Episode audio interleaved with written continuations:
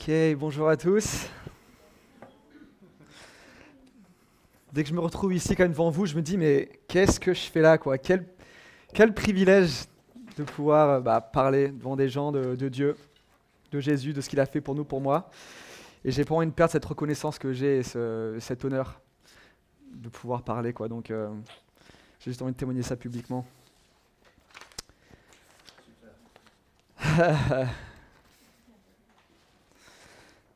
Est-ce que vous savez que cette semaine c'est Thanksgiving? Ouais. Il y a quelques Américains. Ouais, c'était jeudi, ouais. Ouais, on a fêté Thanksgiving aussi. Euh. C'est quoi Thanksgiving Thanksgiving. Thanksgiving, mais on va justement euh, rentrer un peu dans l'histoire. C'était, enfin, c'est marrant parce que la, thématique du prêche aujourd'hui s'y prête, euh, s'y prête assez bien. Donc cette semaine Thanksgiving, c'est une fête américaine, comme vous le savez, et c'est une fête qui date du XVIIe siècle. Et en fait, ça fait écho à des colons qui sont arrivés, euh, donc les premiers colons qui sont arrivés euh, euh, aux États-Unis, c'était à Plymouth. Et donc ils sont installés là pour, bah, pour, pour s'installer, pour, pour, bah, pour, pour vivre et pour développer bah, une colonie et, et, prospérer. Mais sauf qu'ils n'étaient pas du tout sensibilisés à la manière dont il fallait cultiver la terre et quels quel, quel fruits poussaient là-bas, quels légumes. Donc ils ne savaient pas comment, comment, comment, comment cultiver la terre. Et en fait, la première année, la moitié des colons euh, sont morts. Ils sont morts parce qu'ils ne savaient pas comment, euh, bah, comment, euh, comment survivre quoi, dans ce lieu qui était, qui était, qui était hostile. Et du coup, bah, ils se préparaient tout doucement à mourir. Enfin, il n'y avait aucune solution, il n'y avait aucune issue. Et là, il y a des, Indiens qui, qui, les voyaient de loin, qui se foutaient un peu de leur Ils disaient, mais, mais comment ça, ils n'arrivent pas à cultiver tout ça? Mais pourtant, c'est assez simple. Bah, on va leur montrer, on va leur, on va leur montrer. Et donc, c'est ces Indiens, donc c'est là où le premier contact s'est fait. Et souvent, on ne connaît pas cet aspect de l'histoire de la, course vers, les Amériques. Et les Indiens ont fait le premier pas vers les colons et ils, leur, ont expliqué comment cultiver la terre, quel arbre fruitier euh, ils pouvaient cultiver, quelles plantes pouvaient les nourrir et quels animaux aussi. Parce que voilà, quand tu vois des dindons, des dindes courir partout, tu dis non, ça, ça se mange pas, ça. Ça a l'air trop dégoûtant, ça se mange pas. Et du coup, ces Indiens ont expliqué à ces colons comment survivre. Et en fait, euh, les colons, grâce à ça, ont réussi à passer la deuxième année sans aucune perte. Donc ces Indiens étaient venus dans la paix totalement. Et bon, on connaît l'histoire américaine et euh, plusieurs années, plusieurs dizaines d'années après, ben, ils se sont tous fait massacrer, quoi. Donc aujourd'hui, moi, je compte vous parler de heureux ceux qui procurent la paix, car ils se font massacrer. Non, vous vous doutez bien, ce n'est pas, pas mathématique, mais cette histoire de Thanksgiving m'a quand même assez interpellé sur la notion de paix. Qu'est-ce que ça veut dire procurer la paix? Parce qu'en effet, on peut chercher à procurer la paix, mais le retour qu'on a n'est pas forcément celui, euh, celui qu'on espérait. Donc ça m'a amené à réfléchir sur cette béatitude que euh, je dois vous présenter aujourd'hui, c'est heureux ceux qui procurent la paix, car ils seront appelés enfants de Dieu. Donc, étant quelqu'un qui étudie, la, la science politique, euh, quand on parle de paix, je pense relations internationales et je pense, voilà, c'est l'absence de guerre. Et euh, la paix, absence de guerre. Et je me suis dit, c'est intéressant parce que la notion de paix, c'est souvent quelque chose qui est assez égoïste. Et en fait, quand on parle d'absence de guerre, c'est parce que la guerre procure la mort. Et la mort, c'est quelque chose qu'on ne veut pas. Ça, c'est un truc que toutes les cultures partagent. C'est un principe universel. La survie, la conservation de la vie, c'est quelque chose que l'on partage tous. Et au début euh, du Moyen Âge, donc c'était dans les années, allez, euh, enfin 900, bon, le, Moyen Âge c'est sur 1000 ans, donc dans le haut Moyen Âge, donc à la fin de la période du Moyen Âge, il y a ce qu'on appelle la vassalité qui s'est développée. Donc nous, on connaît Paris, on connaît, les villes, on connaît la société, mais au début, ce n'était pas comme ça. Il y avait plein de petits hameaux, des gens qui vivaient dans des villages et qui vivaient seuls, sauf qu'il y avait aussi bah, des prédateurs. Il y avait des personnes, des brigands qui venaient, qui pillaient tout, qui violaient les femmes et qui euh, prenaient toutes les possessions des gens. Et du coup, il y a une notion qui s'est développée, c'est, bah tiens, il y a un type qui est plus riche, plus puissant que les autres, il va avoir une armée, il va enrôler des gens, et du coup, les personnes qui sont isolées dans les villages vont, euh, euh, vont faire preuve de, soumission à ces personnes. Donc, c'est ce qu'on appelle la vassalité. Donc, ils vont, ils vont accepter de se soumettre à eux, de leur donner une part de leur récolte pour bénéficier de cette protection. Donc, c'est comme ça que la ville, c'est comme ça que l'État s'est développé. Parce que je ne sais pas si vous, avez, si, vous avez tous des notions en, euh, histoire politique, mais il y a Hobbes qui a dit que l'homme est un loup pour l'homme, donc il faut se méfier de l'autre. Donc du coup, on recherche la paix, on recherche à s'allier avec les gens, les alliances, les coalitions, pour protéger sa vie. Donc c'est un truc assez primaire et c'est quelque chose qui part d'un besoin qu'on a eh bien, de survivre. Donc je me dis, bah, tiens, c'est intéressant. La paix, du coup, c'est assez, euh, bah, assez, euh, assez, égoïste. On ne va pas faire des alliances juste pour le plaisir de faire une alliance. Parce que si moi je peux te conquérir, je te conquiers parce que j'ai plus de puissance, plus de pouvoir, plus de territoire. C'est quelque chose qui paraît assez, assez logique. Mais je me suis dit ensuite, la paix, bon, aujourd'hui, on ne galère plus pour survivre. La paix, on l'a. Euh, notre, notre vie, a priori, n'est pas menacée, du moins en France. Dans certains pays, la vie est encore quelque chose de, de précieux pour lequel on se bat. Mais nous, on a le luxe de pouvoir lutter pour pour le bonheur. Et en fait, euh, la paix, ça veut dire shalom. Et si vous allez voir la définition de shalom dans son étymologie, shalom, ça veut dire aussi, donc c'est euh, donc c'est la, la, paix, donc c'est la vie, mais c'est aussi le bien-être, c'est la santé, c'est la prospérité. Donc nous, on a la chance de pouvoir avoir une vie qui nous est donnée, de, de, pouvoir survivre parce que l'État nous, nous, protège. Mais euh, donc, du coup, on se dit, bah, tiens, bah, dans ce cas, je vais essayer de chercher le bonheur, je vais essayer d'avoir la santé, d'avoir la prospérité, d'avoir le bien-être. Et tout ça, c'est encore quelque chose qui est tourné, qui est tourné vers nous. C'est quelque chose que nous, on veut recevoir. C'est quelque chose d'assez égoïste. Mais en même temps, la paix au niveau étatique, au niveau des guerres, on n'est pas à l'abri de ça. On peut, on, peut, on peut subir une guerre, on peut mourir. La santé, la prospérité, c'est des choses qui peuvent se perdre aussi. Donc en étudiant cette béatitude, je me suis dit, punaise, Jésus, ok, on dit que Jésus, c'est le prince de la paix. Si vous écoutez le message de Fred ce matin, vous aurez beaucoup plus de, versets bibliques pour vous donner de la, matière sur laquelle réfléchir, mais on dit que Jésus le prince de la paix. On compare à Melchisédek, qui est le roi de la paix. Donc on nous dit que plus ou moins Jésus, enfin non, c'est pas plus ou moins, c'est Jésus est venu pour nous donner la paix. Et je me suis dit, ok, ben, au regard de mes connaissances en sciences politiques et en relations internationales, comment il comptait faire ça? Et euh, donc en lisant les évangiles, on l'a plus ou moins tous fait, on se rend compte que la manière dont il est venu pour démontrer cette paix, pour faire la paix, était totalement hors de la culture des gens. Les gens ne comprenaient pas, ils n'étaient pas à même de pouvoir comprendre son message de paix, parce que culturellement, c'était totalement contre-culture.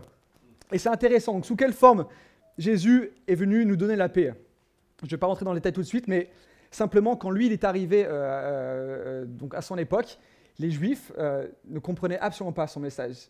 Et euh, ils s'attendaient à un conquérant, parce que eux, dans leur culture, c'est comme ça que la paix était préservée. C'est que dans l'Ancien Testament, David, etc., tous les rois, ben, ils, livraient bataille pour pouvoir sécuriser la paix. Donc, on s'attendait à un conquérant, à un Messie qui, conquiert. Et non, il n'est pas venu pour ça. Ils s'attendaient éventuellement à un négociateur, quelqu'un qui vienne, je sais pas, négocier euh, la paix avec les Romains. Parce que voilà, aussi bien c'est comme ça qu'on peut aussi avoir des traités, faire de la coalition, avoir des alliances. Mais ce n'était pas non plus un négociateur. Il s'attendait peut-être à un homme politisé, quelqu'un qui euh, est connu pour, euh, pour sa verve, pour euh, sa rhétorique, quelqu'un qui puisse convaincre les foules, qui puisse aussi les manipuler. Eh bien non plus, Jésus n'était pas venu pour ça. À tel point qu'il y a un moment, la foule à qui il prêchait voulait qu'il devienne roi, et le mec a disparu de la foule parce qu'il ne voulait pas devenir roi. Moi, on m'aurait dit Nat, roi, j'aurais été Nat, roi, Nat, roi. Mais lui, pas du tout. C'est pas ce qu'il cherchait. Il cherchait pas la paix. Il voulait pas répandre la paix pour sécuriser une position, pour sécuriser, pour sécuriser un pouvoir. Et en plus, il semblait aussi avoir une contradiction entre qui il était et son discours. Donc je m'explique. Donc quand il dit Venez à moi, vous tous qui êtes fatigués et courbés sous le fardeau, et je vous donnerai du repos, tu dis, ok, le mec doit être blindé, il a plein d'argent, donc si je suis fatigué, je vais chez lui, il va me payer un bon repas, il va me payer l'hôtel, ça va être cool. Non, mais Jésus n'avait pas un rond, enfin, il n'avait pas un rond, il avait accès à la, à la trésorerie du ciel, mais il était charpentier, il n'avait pas beaucoup d'argent, il ne pouvait pas subvenir à nos besoins. Donc tu dis, attends, mais tu prêches ça, mais comment concrètement tu peux me donner ça? Comment tu peux me donner la santé? Comment tu peux me donner, je sais pas, le manque? Enfin, comment tu peux répondre à mes manques de nourriture?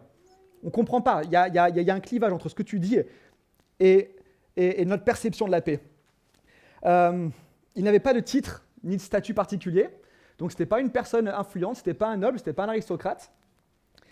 Et euh, la Bible dit dans Isaïe qu'il n'avait ni beauté ni splendeur propre à attirer le regard. Donc pour le coup, c'était quelqu'un qui passait. Mais, j'ai du mal à l'imaginer parce que pour moi, Jésus, c'est quelqu'un de charismatique et il y avait quelque chose autour de lui qui attirait les gens. Mais en soi, l'homme, l'individu n'avait rien pour attirer le regard. C'est Esaïe qui le dit. Donc je dis, punaise, le mec, il devait quand même libérer quelque chose autour de lui pour attirer les foules et pour les amener à Jésus. Mais en soi, il n'avait rien pour attirer le regard. Donc comment tu as envie de suivre un leader qui n'est pas charismatique? Ça paraît compliqué. Et euh, enfin, il dit quelque chose qui pour moi me semble scandaleux, c'est si quelqu'un veut gagner la vie, sa vie, il faut qu'ils la perdent. Et pour moi, ça, c'est le slogan par excellence de toute secte. En gros, c'est voilà, les gars, si vous voulez faire partie de notre clan, bah, il faut sacrifier. Et on voit qu'il y a plusieurs histoires euh, en France où, vous voyez, je ne sais, sais, pas si vous connaissez le, la, secte du Temple du Soleil, je crois que c'est ça. Et en fait, il y avait 100 personnes qui s'étaient euh, tuées dans les bois parce que c'était euh, la théologie, enfin, c'était la doctrine du, gourou. En gros, il fallait tous se tuer. Donc je me dis, punaise, quand quelqu'un, donc tu viens pour donner la paix et tu dis qu'il faut que je perde ma vie, donc quelque chose qui, euh, qui, est au plus profond de mon instinct, donc la survie de la vie, donc il faut que je perde ma vie pour la gagner, mais ça n'a aucun sens. Ça n'a aucun sens. Les gens ne pouvaient pas comprendre ce qu'il disait, les gens étaient troublés. Et dans l'histoire de la vie de Jésus, au moment où plus personne en fait comprend pourquoi il est venu, on ne comprend juste pas. On ne comprend pas tes intérêts, on ne comprend pas quelles sont tes motivations. Là, il comparait devant Pilate. Donc là, c'est avant, donc c'est après son arrestation. Il est devant Pilate et euh, Pilate il dit non mais s'il te plaît, mais dis-moi, mais mais est-ce que tu es bien le roi des Juifs? Enfin, euh, la paix t'est venue, mais pour la donner comment? Enfin, explique-moi parce que moi, moi, je suis largué, je comprends rien. Et là, il répond quelque chose de de fantastique dans Jean 18, verset 36. Il dit Mon royaume n'est pas de ce monde. Si mon royaume était de ce monde, mes serviteurs auraient combattu pour moi afin que je ne sois pas livré aux Juifs mais en réalité, mon royaume n'est pas d'ici-bas. Et par ce verset, par cette phrase qu'il répond à Pilate, Jésus nous dit que la manière dont lui, il conçoit la justice, dont lui, il conçoit la paix, n'a rien à voir avec notre manière de la concevoir. Si mon royaume était de ce monde, mes serviteurs auraient combattu pour moi afin que je, ne sois pas livré aux, Juifs. Jésus avait toutes les bonnes raisons de vouloir se révolter quand il s'est fait arrêter. Il n'avait rien fait, il n'avait pas volé, il avait restauré euh, des choses qui avaient, été, euh, qui avaient été volées, il avait donné la santé, il avait donné la, prospérité, bref, il, manifestait le royaume de Dieu sous, sous toute sa splendeur, il faisait du bien autour de lui. Et là, il disait, non mais en gros, vous voulez m'arrêter alors que je suis venu pour faire du bien, c'est super, enfin c'est injuste, c'est anticonstitutionnel, je vais me révolter, donc allez mes serviteurs, protégez-moi. Mais c'est pas ce qu'il a dit. Pourquoi? Parce que son royaume n'est pas de ce monde. Sa logique n'est pas notre logique. Et encore une fois, même ses disciples, ils avaient du mal à saisir ça. Parce que dans l'Ancien Testament, on, dit, on lit œil pour œil, dent pour dent. Donc en gros, voilà, tu atteins à ma vie, et eh ben moi je vais demander juste rétribution. Donc, je sais pas, ton, ton, ton frère a tué euh, euh, mon frère, et eh ben je vais euh, demander bah, ta vie. Et d'ailleurs, dans l'Ancien Testament, on voit qu'il y avait des villes qui étaient faites pour que les gens qui avaient commis un meurtre puissent s'enfuir dans l'attente d'être jugés. Parce qu'ils savaient que dans la loi mosaïque, quand tu tues quelqu'un, la famille, de, cette personne a le droit de réclamer ta vie. Donc si tu considérais que c'était de l'homicide involontaire, il fallait que tu fuis dans ces endroits pour protéger ta vie dans l'attente d'un jugement. Donc dans la mentalité des juifs et des disciples, c'était une chose normale. C'est un truc injuste, et ben non, on veut pas. On veut pas, on va se battre pour protéger Jésus de cette injustice. Et pourquoi du coup? Mon royaume n'est pas de ce monde. Donc autrement dit, il dit, j'appartiens à un monde où tous vos raisonnements, toute votre logique qui concerne la paix est, à jeter. On ne réfléchit pas du tout de la même manière. Là où vous, vous voyez de la culpabilité, moi je vois le pardon. Là où vous, voyez la maladie, moi je vois la guérison, parce que ça va aussi jusque-là, à quel point on veut démontrer la paix là où vous condamnez, à juste titre, moi je réconcilie. C'est en bas là-haut, comme dirait Fred.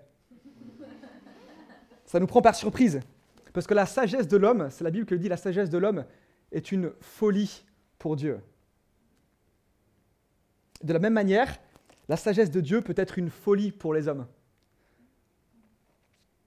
Et trop souvent, on essaye de mettre Jésus de mettre, euh, de mettre Dieu dans notre... On essaye de le contenir dans notre manière de penser, dans nos paradigmes intellectuels. Et on fait une grosse erreur. Et on passe à côté de la paix que Dieu veut qu'on libère et qu'on manifeste au travers de lui. Donc Jésus désarçonne totalement par son message de paix. Que ce soit les Juifs qui ne le connaissaient pas, mais même ses disciples il a passé son ministère à reprendre ses disciples sur le raisonnement qu'ils avaient, sur les raisonnements faussés, sur leur manière de penser. Et un des bons exemples, c'est quand Matthieu, euh, c'est quand Jésus est en train d'expliquer à ses disciples qui va devoir être crucifié. Et là, ses disciples, mais ils, ne comprennent, ils comprennent pas du tout, mais ils disent, mais ça n'a aucun sens de mourir. Tu veux venir faire la paix, mais reste dans ce monde pour faire la paix. Parce que comment tu peux le faire si tu meurs? C'est pas possible. Donc du coup, Pierre, il se permet de prendre, euh, il se permet d'aller trouver Jésus et dire, écoute, je crois que là, tu as un peu abusé là. Là, tu fais flipper tout le monde. En plus, c'est absolument pas cohérent. Enfin, comment tu peux apporter la paix si tu es crucifié? Enfin, wake up, mec, tu vois. Et là, qu'est-ce que Jésus lui répond? Derrière moi, qui? Satan. Il lui répond Derrière moi, Satan. Et il dit ça à qui? À Pierre. Et pour ceux qui ne le savent pas, Pierre, c'était le seul disciple dans la Bible que Jésus considérait comme celui qu'il aimait. Souvent dans la Bible, on peut voir celui que j'aimais. Et ça, c'est Pierre. Donc il dit à celui qui a priori, celui qui a le plus le cœur de Jésus, il dit derrière moi, Satan. Donc est-ce que vous pensez qu'il parlait à Pierre à ce moment-là? Est-ce que c'est à Pierre qui disait ça? Moi, je pense qu'il disait ça au raisonnement de Pierre.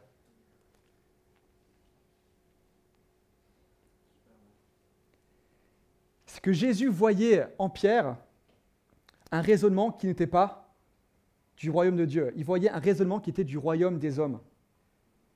Un raisonnement qui était sous une influence terrestre, l'influence de Satan.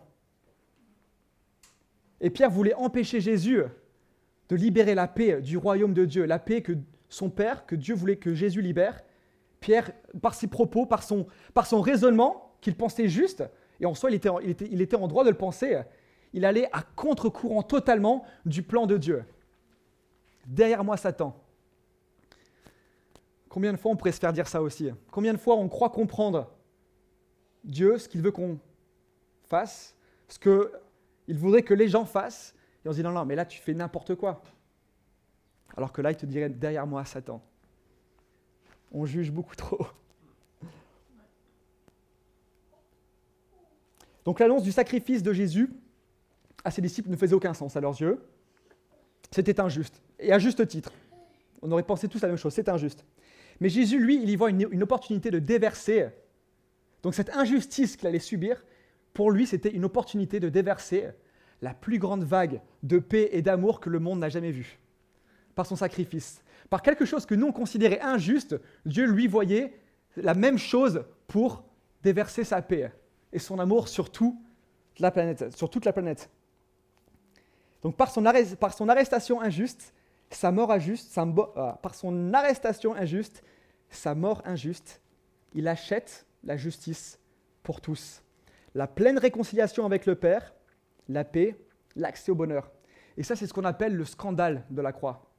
C'est que ça n'a aucun sens. Un mec qui vient pour donner la paix, et c'est même pas pour en jouir lui-même, ça n'a aucun sens. Pas on ne peut pas comprendre. On peut pas comprendre.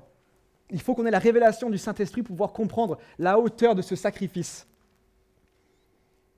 Et aux yeux du monde, au moment où Jésus a fait ça, où il était sur la croix, sacrifié, il y a beaucoup de gens qui pensaient qu'il avait tout perdu. Il y a même un verset où il dit, euh, ou dans Ésaïe, il y a un verset qui dit, euh, les gens euh, pensaient qu'en gros, que Jésus était puni par Dieu. Donc tout le monde pensait que Jésus était puni à cause de cette fierté mal placée qu'il avait de se dire, voilà, bah, je suis fils de Dieu. Les gens pensaient qu'il avait tort. Donc en fait, quelqu'un qui était venu pour la paix, donc quelqu'un qui a priori, dans notre perception, bah, voulait assurer sa position, il était venu pour la paix. Et les gens ne le voyaient pas du tout ça. Ils voyaient uniquement un mec qui avait totalement tout compris de travers et qui du coup payait le prix de son inconscience. Il était méprisé par la foule, il était rejeté, il était abandonné, il était persécuté, il était exécuté sans qu'aucune personne ne comprenne pourquoi il faisait ça. Il était totalement, totalement seul. Parce qu'à la limite, nous, on peut, on peut comprendre le sacrifice. Ok, bah là, je vais me sacrifier. Si, si, si, 1000 personnes peuvent survivre grâce à moi, je vais me sacrifier. Et puis en plus, ils vont tous m'applaudir, il y aura une statue à mon nom, c'est cool. Mais lui, quand il faisait ça, personne ne comprenait. Même ses disciples ne comprenaient pas. Les gens pleuraient, il était là, ben ouais, mais non, mais euh, j'ai essayé de vous expliquer, mais vous ne comprenez pas. Il était totalement seul. Parce que ses pensées ne sont pas nos pensées, et ses voix ne sont pas nos voix.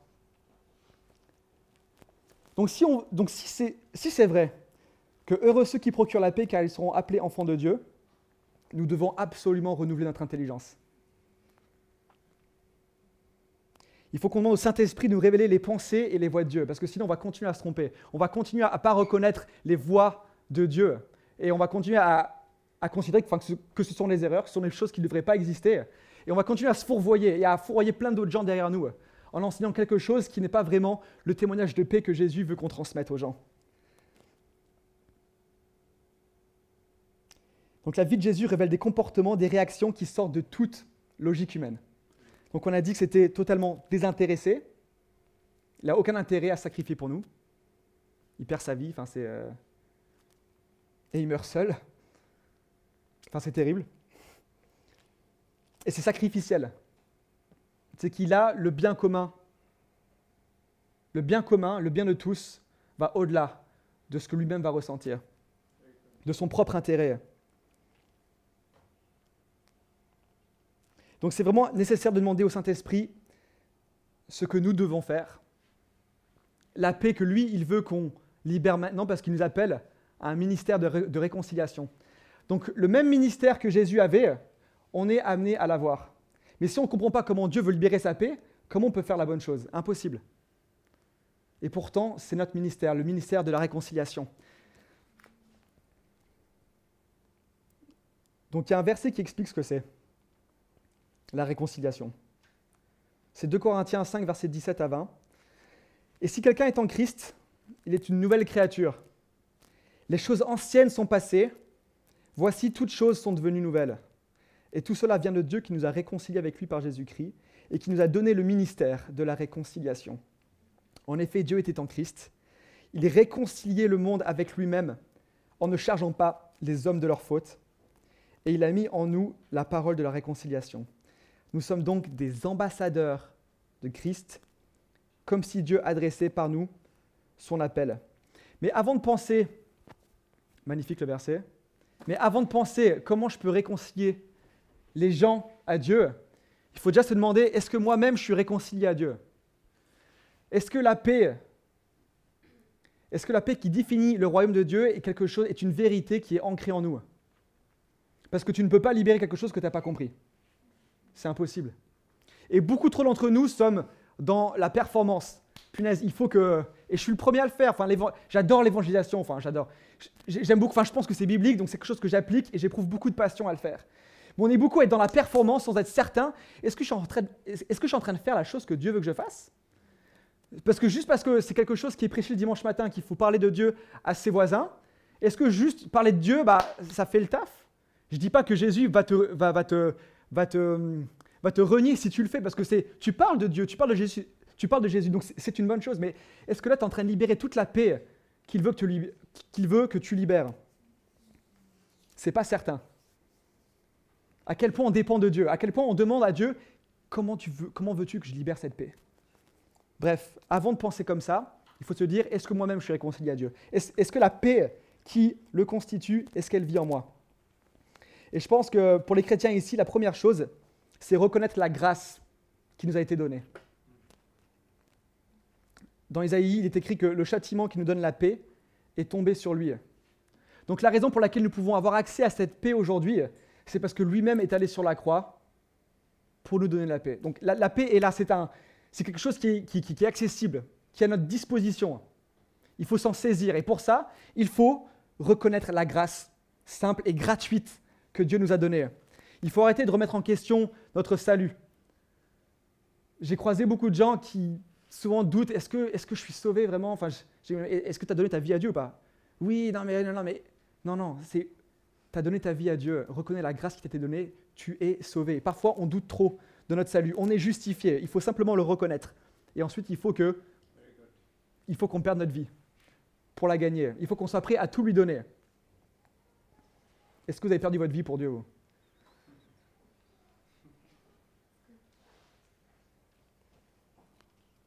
Lorsque vous perdez votre vie, le verset de 2 Corinthiens dit qu'on devient une nouvelle créature. Une nouvelle créature, qu'est-ce que ça dit Enfin, c'est ok, on devient de nouveaux humains. Même créature, c'est un mot qui paraît bizarre. Enfin, moi, créature, c'est c'est un gremlin. Donc j'ai toujours eu du mal avec, ce mot. Je trouve qu'en anglais, new creature, c'est new creation, ça sonne un peu mieux. Donc qu'est-ce que c'est une nouvelle créature? Je me dis, ok, est-ce que c'est une nouvelle version de moi? Bref, je vais arrêter le suspense. Pour moi, une nouvelle créature, c'est simplement, voilà, on est, on est nouveau et on est des citoyens plus de ce royaume, mais d'un autre royaume. Et dans ce royaume de Dieu, qu'est-ce qu'il y a? Justice, paix et joie dans le Saint-Esprit. Donc tout ça, donc la justice, la paix et la joie sont des choses qui nous sont, qui nous sont disponibles par le Saint-Esprit. Donc la même force, la même détermination, parce que quand même Jésus faisait face à beaucoup d'hostilité. Personne ne comprenait ce qu'il faisait, mais lui, il y allait quand même. Non, on va pas à la croix, si j'y vais. Non mais, vous vous rendez compte, il était vraiment déterminé. Pourquoi? Est-ce que c'est parce qu'il était Dieu? Oui, enfin, en effet, Jésus était Dieu, mais il était aussi homme. Et la seule raison pour laquelle il savait qu'il devait faire ça, c'est parce qu'il avait entendu Dieu, son Père, lui dire. Donc même si toute la foule des bien-pensants, des théologiens, des gens qui connaissent la doctrine, qui connaissent l'Ancien Testament par cœur, lui disaient non mais là c'est totalement anti-biblique, c'est totalement anti-biblique ce que tu fais, lui savait que c'était la bonne chose à faire. Parce que sa communion avec Dieu était si intense que rien qu'il pouvait entendre pouvait le faire dévier de sa voix. Et cette même force, cette même détermination, c'est quelque chose à laquelle Dieu nous appelle nous-mêmes aujourd'hui. Jésus dit à ses disciples, je vous envoie de la même manière que mon Père m'a envoyé. Comment son Père l'a envoyé? Justice, paix. Et c'est quoi le dernier? Joie. Tout ça, ça nous est accessible. Donc reconnaissons cette nouvelle citoyenneté du royaume de Dieu. C'est déjà le point de départ pour pouvoir pleinement être ancré dans cette paix qui nous est proposé. Et il y a un point, un point qui est touchy, c'est qu'il faut aussi dépasser l'offense qu'on peut avoir avec Dieu. Parce que comme je viens de le dire, Dieu ne fonctionne pas du tout comme nous on fonctionne.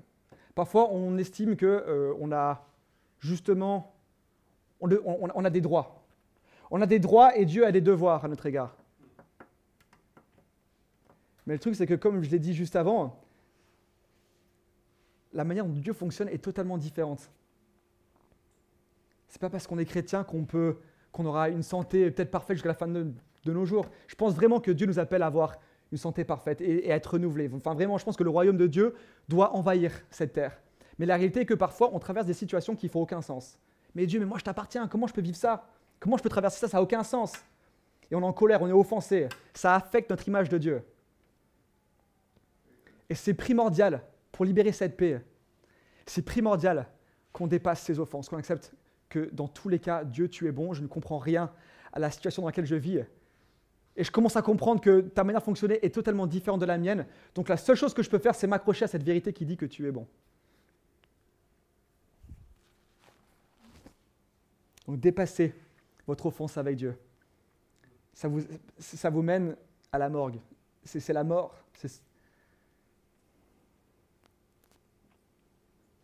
Bref, une fois que vous aurez une fois que vous avez accepté ce ministère de réconciliation, une fois que vous avez reconnu qui vous étiez en, Christ, que cette paix vous, vous envahit, enfin là, c'est le point de départ pour pouvoir dire, OK, Dieu, qu'est-ce que tu veux que je fasse? Comment veux-tu que j'exerce ce ministère de réconciliation à laquelle, auquel tu m'appelles?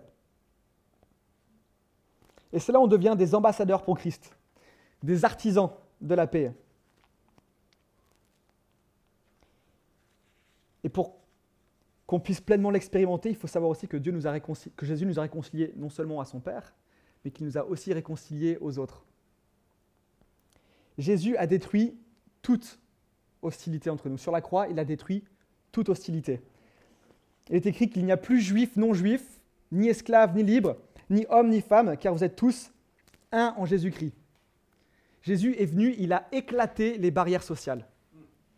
Tous les préjugés qu'on pouvait avoir, toutes les, toutes les, tous les sentiments un peu discriminants qu'on pouvait ressentir à l'égard des gens, il a tout éclaté. Comment il a fait ça? En nous, montrant justement que, que c'était éclaté. Il a fait ça en, en, allant avec les personnes qui étaient les plus discriminées à l'époque. Donc vous, vous, savez très bien que voilà, Jésus, il est connu pour, être, pour avoir été avec les prostituées, il a été avec les collecteurs d'impôts. Et souvent, on voit ça comme oui, bah, c'était un gars bien. Enfin, il était, euh, En fait, on ne se rend pas compte à quel point Qu'est-ce que ça lui a coûté, en fait, d'être avec ces personnes? Parce que, comme, enfin, je sais pas, comme, nous tous, on pourrait dire, bah, il avait peut-être un, il avait, il avait de l'orgueil, il avait quand même de la fierté, il a, il a un ego, il veut bien paraître. Et lui, il choisit d'aller voir les personnes qui sont les plus méprisées, pas juste pour dire les gars, vous avez vu comme je suis cool, Non, non, il est parti voir les personnes les plus méprisées pour les couvrir, pour couvrir leur mépris. Et ce faisant, le mépris que les gens attribuent à ces personnes, il l'a pris sur lui. L'histoire de la femme euh, adultère, où tout le monde voulait jeter une pierre sur la femme adultère. Lui, il est venu et au lieu de prendre la pierre et l'acheter sur elle, il l'a il couverte avec son amour. Il a dit Tout le mépris que vous ressentez envers cette personne, moi je le prends sur moi. Je vais la couvrir. Et ça, il l'a fait sur la croix.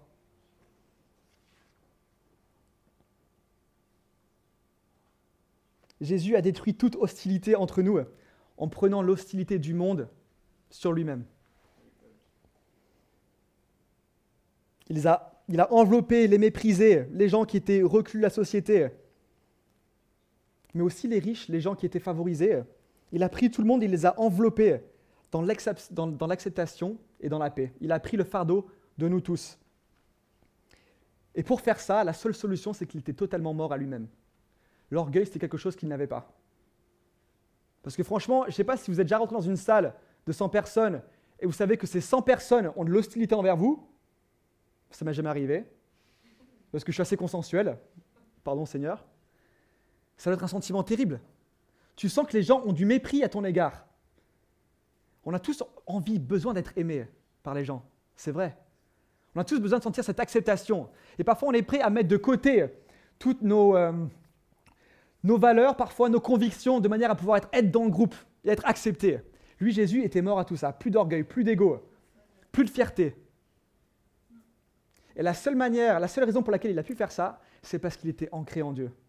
L'acceptation que moi je reçois, Seigneur, c'est pas celle que les gens me donnent, mais c'est celle que toi tu me donnes. Je sais pourquoi tu m'as envoyé, je sais la paix que tu m'as donnée, et c'est avec ça que je vais marcher. Donc non seulement il marchait avec cette vérité, mais en plus, il couvrait les autres.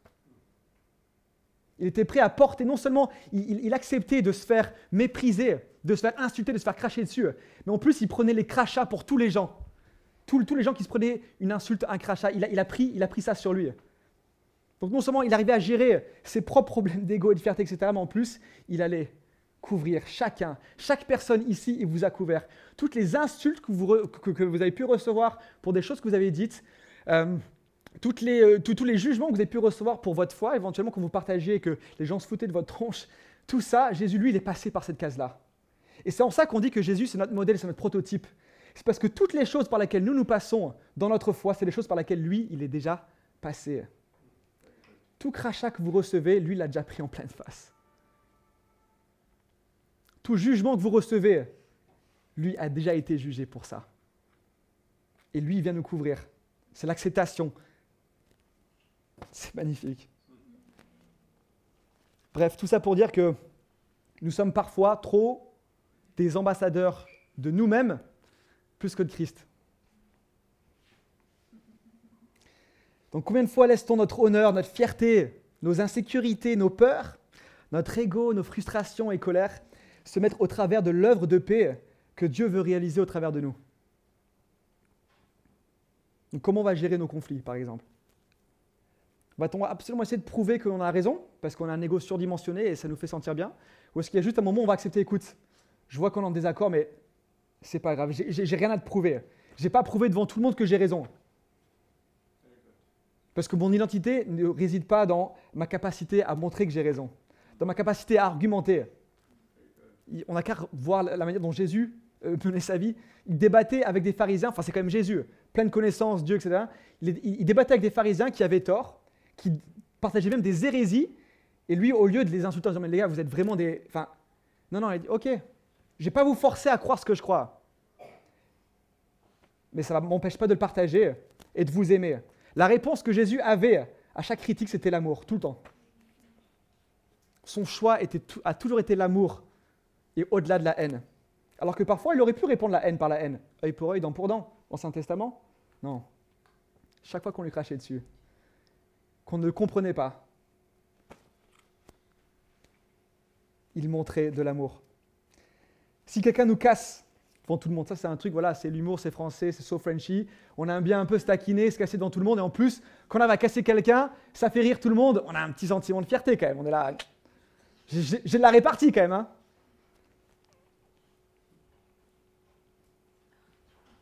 Et pourquoi je dis ça? Donc quand on se fait casser devant tout le monde, est-ce que notre fierté, notre ego a été attaqué? Est-ce qu'on va essayer eh bien, de contrer et de casser la personne encore plus? Tu m'as fait mal, eh bien, je vais te faire encore plus mal. Parce que du coup, c'est comme une sorte de une, lutte entre, les coques. En gros, il faut, il faut avoir le, dessus. Et si tu n'as pas le dessus, tu es dominé. Alors dans ce cas, bah, c'est ton ego, c'est punaise, les gens ils vont croire que je suis un faible, etc. Donc est-ce qu'on va essayer de monter en escalade pour avoir le dernier mot? Ou est-ce qu'on va dire ok, là tu m'as fait du mal, tout le monde se fout de ma gueule, c'est pas agréable, mais au lieu de répondre avec la haine, je vais répondre avec l'amour. Ça ne veut pas dire qu'ensuite euh, qu'il faut, tout accepter, qu'il faut accepter toutes les parjures, mais ça veut dire qu'au lieu de confronter la personne avec un argument qui est encore plus cassant que le sien, ok, tout le monde rigole, mais ça va, parce que moi, ma paix, je ne la trouve pas en la manière dont les gens me perçoivent, mais je la retrouve en Dieu. Mais par contre, après, on aura peut-être une petite discussion où je te dirai, écoute, ça m'a fait quand même, ça m'a blessé ce que tu m'as dit. Donc comment nous on réagit dans ce genre de, cas? C'est un exemple, il y en a plein d'autres. Un autre exemple, c'est voilà, est-ce qu'on va refuser de pardonner quelqu'un pour une faute qu'il nous a faite? Parce que ça nous semble impardonnable. Qu'est-ce que Dieu a fait lui? Qu'est-ce que Jésus a fait? Pardonner encore et encore et encore. Et il le fait encore aujourd'hui. Le mec a quand même donné sa vie pour nous. Et encore aujourd'hui, on se pose des questions. Dans notre foi, parfois, on est là, ah, je te choisis, ah, je te choisis à moitié. Bon, je fais une petite pause, hein, je te choisis. Euh, je vais boire un petit coup, là, je vais voir des gens, etc. Et puis voilà, on, je te retrouve après. On accepte de faire une séparation. On, accepte de faire une, séparation, une, séparation, une, séparation entre notre relation avec lui et la, vie qu'on mène. Donc lui, et on revient à lui. Quand on fait une faute, on revient toujours à lui. Et lui, sans cesse, il nous donne tout son cœur. À chaque fois, et à chaque fois, on le brise aussi. Parce qu'il nous donne toute sa confiance, tout son amour. Mais viens dans mes bras, mais je suis là. Et nous, on est là, hum, non. Et pourtant, la, seconde fois, il sera encore là. Mais viens à nouveau, c'est pas grave, viens. On, regarde, hum, non. Et c'est ce jeu-là. On continue de faire ça, alors qu'en fait, Jésus nous appelle à être en constamment, constamment dans ses bras. Bref, toutes ces réactions, quand je parlais de fierté, d'ego, etc., c'est des réactions qui appartiennent à ce monde. Et franchement, bah, j'ai aussi beaucoup de réactions comme celle-là. Mais Jésus s'est sacrifié pour nous libérer de cette pression à devoir essayer de paraître quelqu'un bah, qu'on n'est pas, ou qu'on ne veut pas être, quelqu'un qui appartient à ce monde mais qui appartient pas au royaume de Dieu. C'est primordial qu'on puisse se libérer de ça, quoi.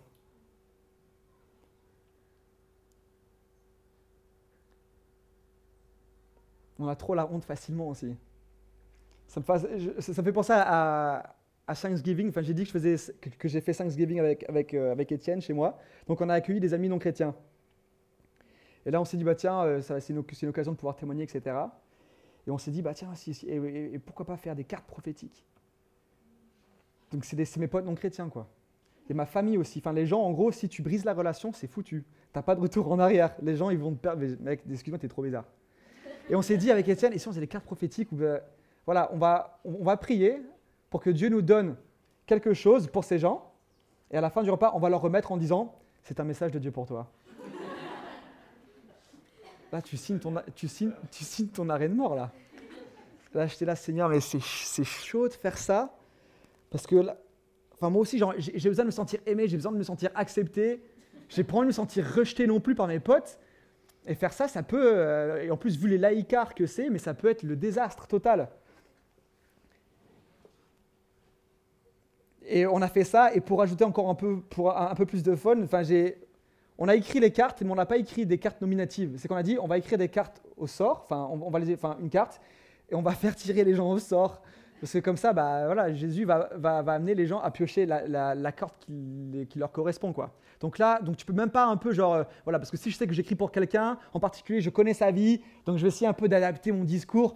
Et, je vais essayer d'être lisse un peu dans les angles, parce que je sais que ça pourra passer comme un encouragement. Non, là, en fait, non, non. Tu écris un truc vachement précis, voilà, hein, et tu vas dire, bah, euh, enfin, une personne peut piocher une carte qui ne lui correspond pas du tout. Enfin, c'est ça le risque. donc, c'est un message de Dieu pour toi. Tu lis, bah non, enfin, là, tu parles à une fiche, un mec, enfin, c'est compliqué. Bref, tout ça pour dire que quand on a donné ces cartes, mon orgueil, il était, mais genre. J'ai dit, là, je meurs à moi-même, là, ma vie est un sacrifice pour toi, Jésus. Je me présente à toi sur l'autel, brebis immolée, C'était terrible. Et j'aurais bien aimé avoir une histoire de fond en disant punaise, la personne a eu la lettre, l'esprit est tombé, blam, on a eu réveil dans, la, dans le salon. Mais non, même pas, on n'a même pas eu ça. Les gens ont, lu. Et euh, ça te parle? Ouais, ouais, c'est pas mal. Et puis, euh, bon, bah, ok, on passe au dessert. Donc, j'ai même pas forcément eu de retour. Bon, ensuite, je connaissais plus ou moins les cartes qui avaient été écrites, parce que je, reconnaissais la, couverture, donc j'arrivais à dire, ah ouais, donc ça peut être pas mal. Mais en soi, on n'a pas de témoignage, enfin, il n'y a pas eu de témoignage de fou, quoi. Donc, c'est-à-dire que même maintenant, je me dis, putain, là, ils sont, aussi bien, ils sont chez eux, mais ils me prennent pour un fou, quoi. Et j'ai pas la certitude qu'ils me prennent pas pour un fou. Donc, je, dois vivre dans cette tension, dans cette incertitude. C'est super inconfortable, mais c'est pour dire que Dieu nous amène à mourir à nous-mêmes tout le temps. À notre. Ouais, vous m'avez compris. Il nous amène à mourir à nous-mêmes sans cesse. Et, et c'est super inconfortable. C'est terrible, mais, c'est uniquement comme ça qu'on pourrait être utilisé pleinement pour son œuvre. Que ce soit dans notre rapport aux non-chrétiens, mais aussi dans, notre rapport aux chrétiens, avec nos frères et sœurs. en résumé, ouais, il est, il est tard, j'ai pas du tout l'heure sous mes yeux. Ok, moi j'ai, bientôt fini. Allez, 36. bon, résumé, nous sommes des ambassadeurs de paix Et pour procurer la paix à la manière du royaume de Dieu, il faut qu'on meure à nous-mêmes. Je viens de l'expliquer. À notre orgueil, etc. Il ne faut pas chercher son propre intérêt. On prend le risque d'être incompris, critiqué, méprisé, rejeté, blessé, persécuté, tué. Hashtag vite Jésus. Il faut choisir l'amour à la haine. Et la paix qu'on donne est totale, absolue, sacrificielle. Indépendamment de la manière dont les gens vont recevoir ce qu'on a à leur donner, on donne généreusement sans rien retenir, au risque euh, d'être cassé, d'être brisé. Et qu'est-ce que Jésus a fait? C'est pas grave, pardonne et ouvre tes bras à nouveau. Ça ne veut pas dire qu'il faut être voilà, euh, gentil, mais euh, un peu bon, mais, bon mais con. excusez-moi, mais c'est une expression française qu'on comprend tous. mais voilà, il faut, il faut qu'on puisse mettre en place des barrières dans notre vie de manière à pouvoir ne pas trop souffrir dans notre interaction avec les gens. Donc c'est ça. Mais en soi, Dieu nous appelle à aimer radicalement, à ouvrir nos bras radicalement aux gens. Rapidement. La promesse qui vient avec heureux ceux qui procurent la paix, c'est car ils seront appelés enfants de Dieu. Donc la promesse qu'on a en se comportant comme ça, enfin en se comportant, c'est pas parce qu'on se comporte comme ça qu'on est appelé enfant de Dieu, mais c'est qu'on est appelé enfant de Dieu. Et ça, c'est une réaffirmation de notre identité et de ce à quoi ça nous donne accès. Donc vous vous souvenez au départ, dans, mon intro, j'ai dit que les, euh, Souvent, on cherche de manière un peu égoïste à vouloir amasser des richesses. On veut la santé, la prospérité, le bien-être, etc. Et que Jésus nous a montré que lui, il a tout donné. Il a fini sa vie, il n'avait rien. Il était, enfin, il n'avait rien. Aux yeux du monde, il n'avait rien. Il, il s'est sacrifié seul. Pas de richesse, pas de pouvoir. Enfin bref, il a tout perdu. Et moi, j'ai envie de vous encourager quand même à, avec ceci, c'est que Dieu ne nous appelle pas à... Jésus a vécu tout ça pour nous. Et il nous a donné accès à tout un royaume à tout un royaume dans lequel, il y a, enfin, surnaturellement, il y a des choses qui nous sont accessibles.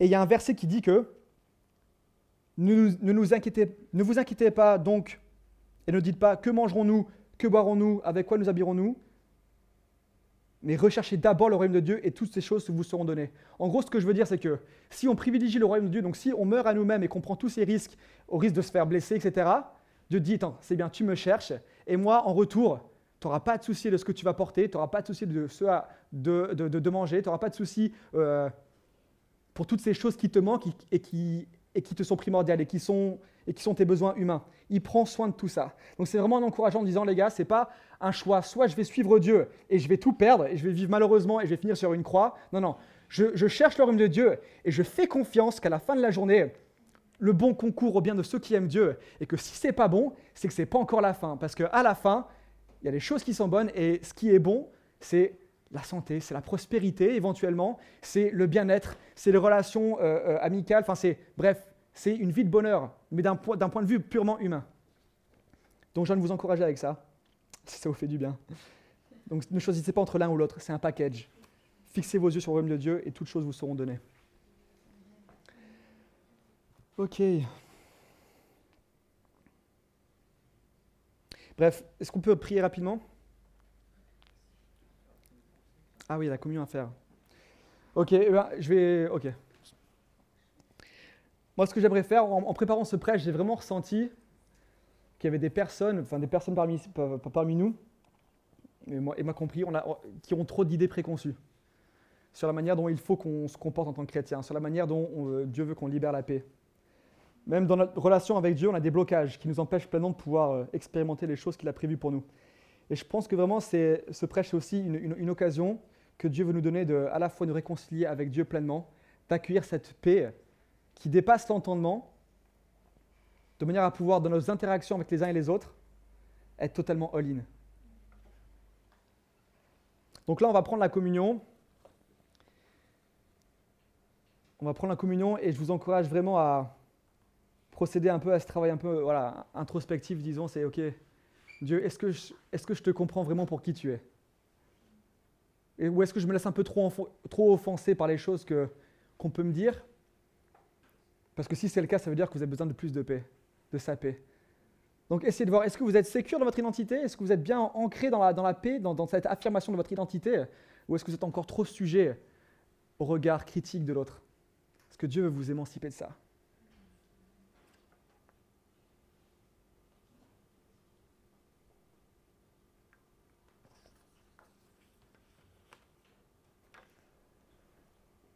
des ambassadeurs de paix, ça fait trembler les portes de l'enfer. Quelqu'un qui est prêt à aimer radicalement son voisin, au-delà de, euh, du jugement qu'il peut recevoir, ça, fait trembler les portes de l'enfer. Parce que c'est l'amour au-delà de la haine. Et l'amour parfait chasse la peur, et la peur vient de l'ennemi. Autrement dit, avec cet amour parfait qu'on a pour les gens, il n'y a, a rien qui peut arrêter l'œuvre de Dieu. Il n'y a pas de place pour Satan dans nos interactions avec les gens. Si notre première réponse c'est l'amour de la haine, il n'y a pas de place. Il n'y a pas de place pour Satan. Il n'y a pas de place pour un raisonnement trop humain, trop logique.